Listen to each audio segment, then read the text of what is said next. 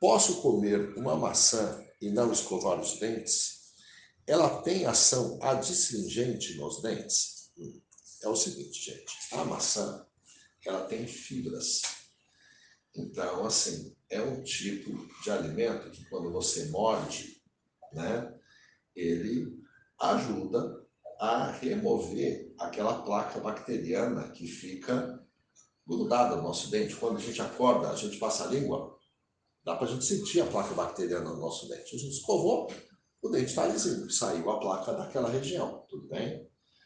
Agora, o fato é que a maçã, embora seja um alimento que tenha fibras e que ajude, né, em alguns pontos, a fazer uma limpeza natural, ela não vai limpar todos os pontos, né?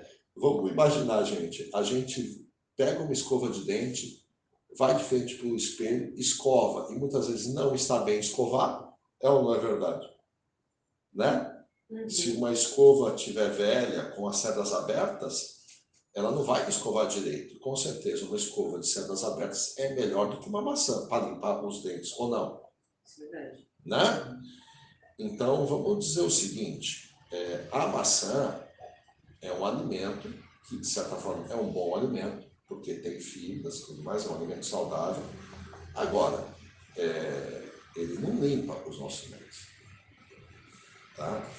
E nós temos que escovar os dentes sim, porque toda fruta tem um açúcar chamado frutose. frutose né?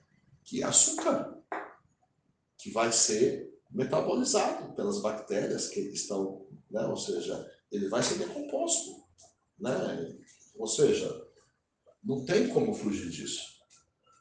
E vai funcionar como substrato, alimento para as bactérias, sim. E fruta, é, é quem gosta de dieta, engorda. Porque as frutas têm frutose. Frutose é açúcar. Então, essa questão eu acho que está respondida, tá? Tem que escovar, sim, os dentes após comer uma fruta, qualquer que seja. Né? A maçã, ela é uma fruta que não gruda no dente, né? Mas mesmo assim, a gente tem que fazer.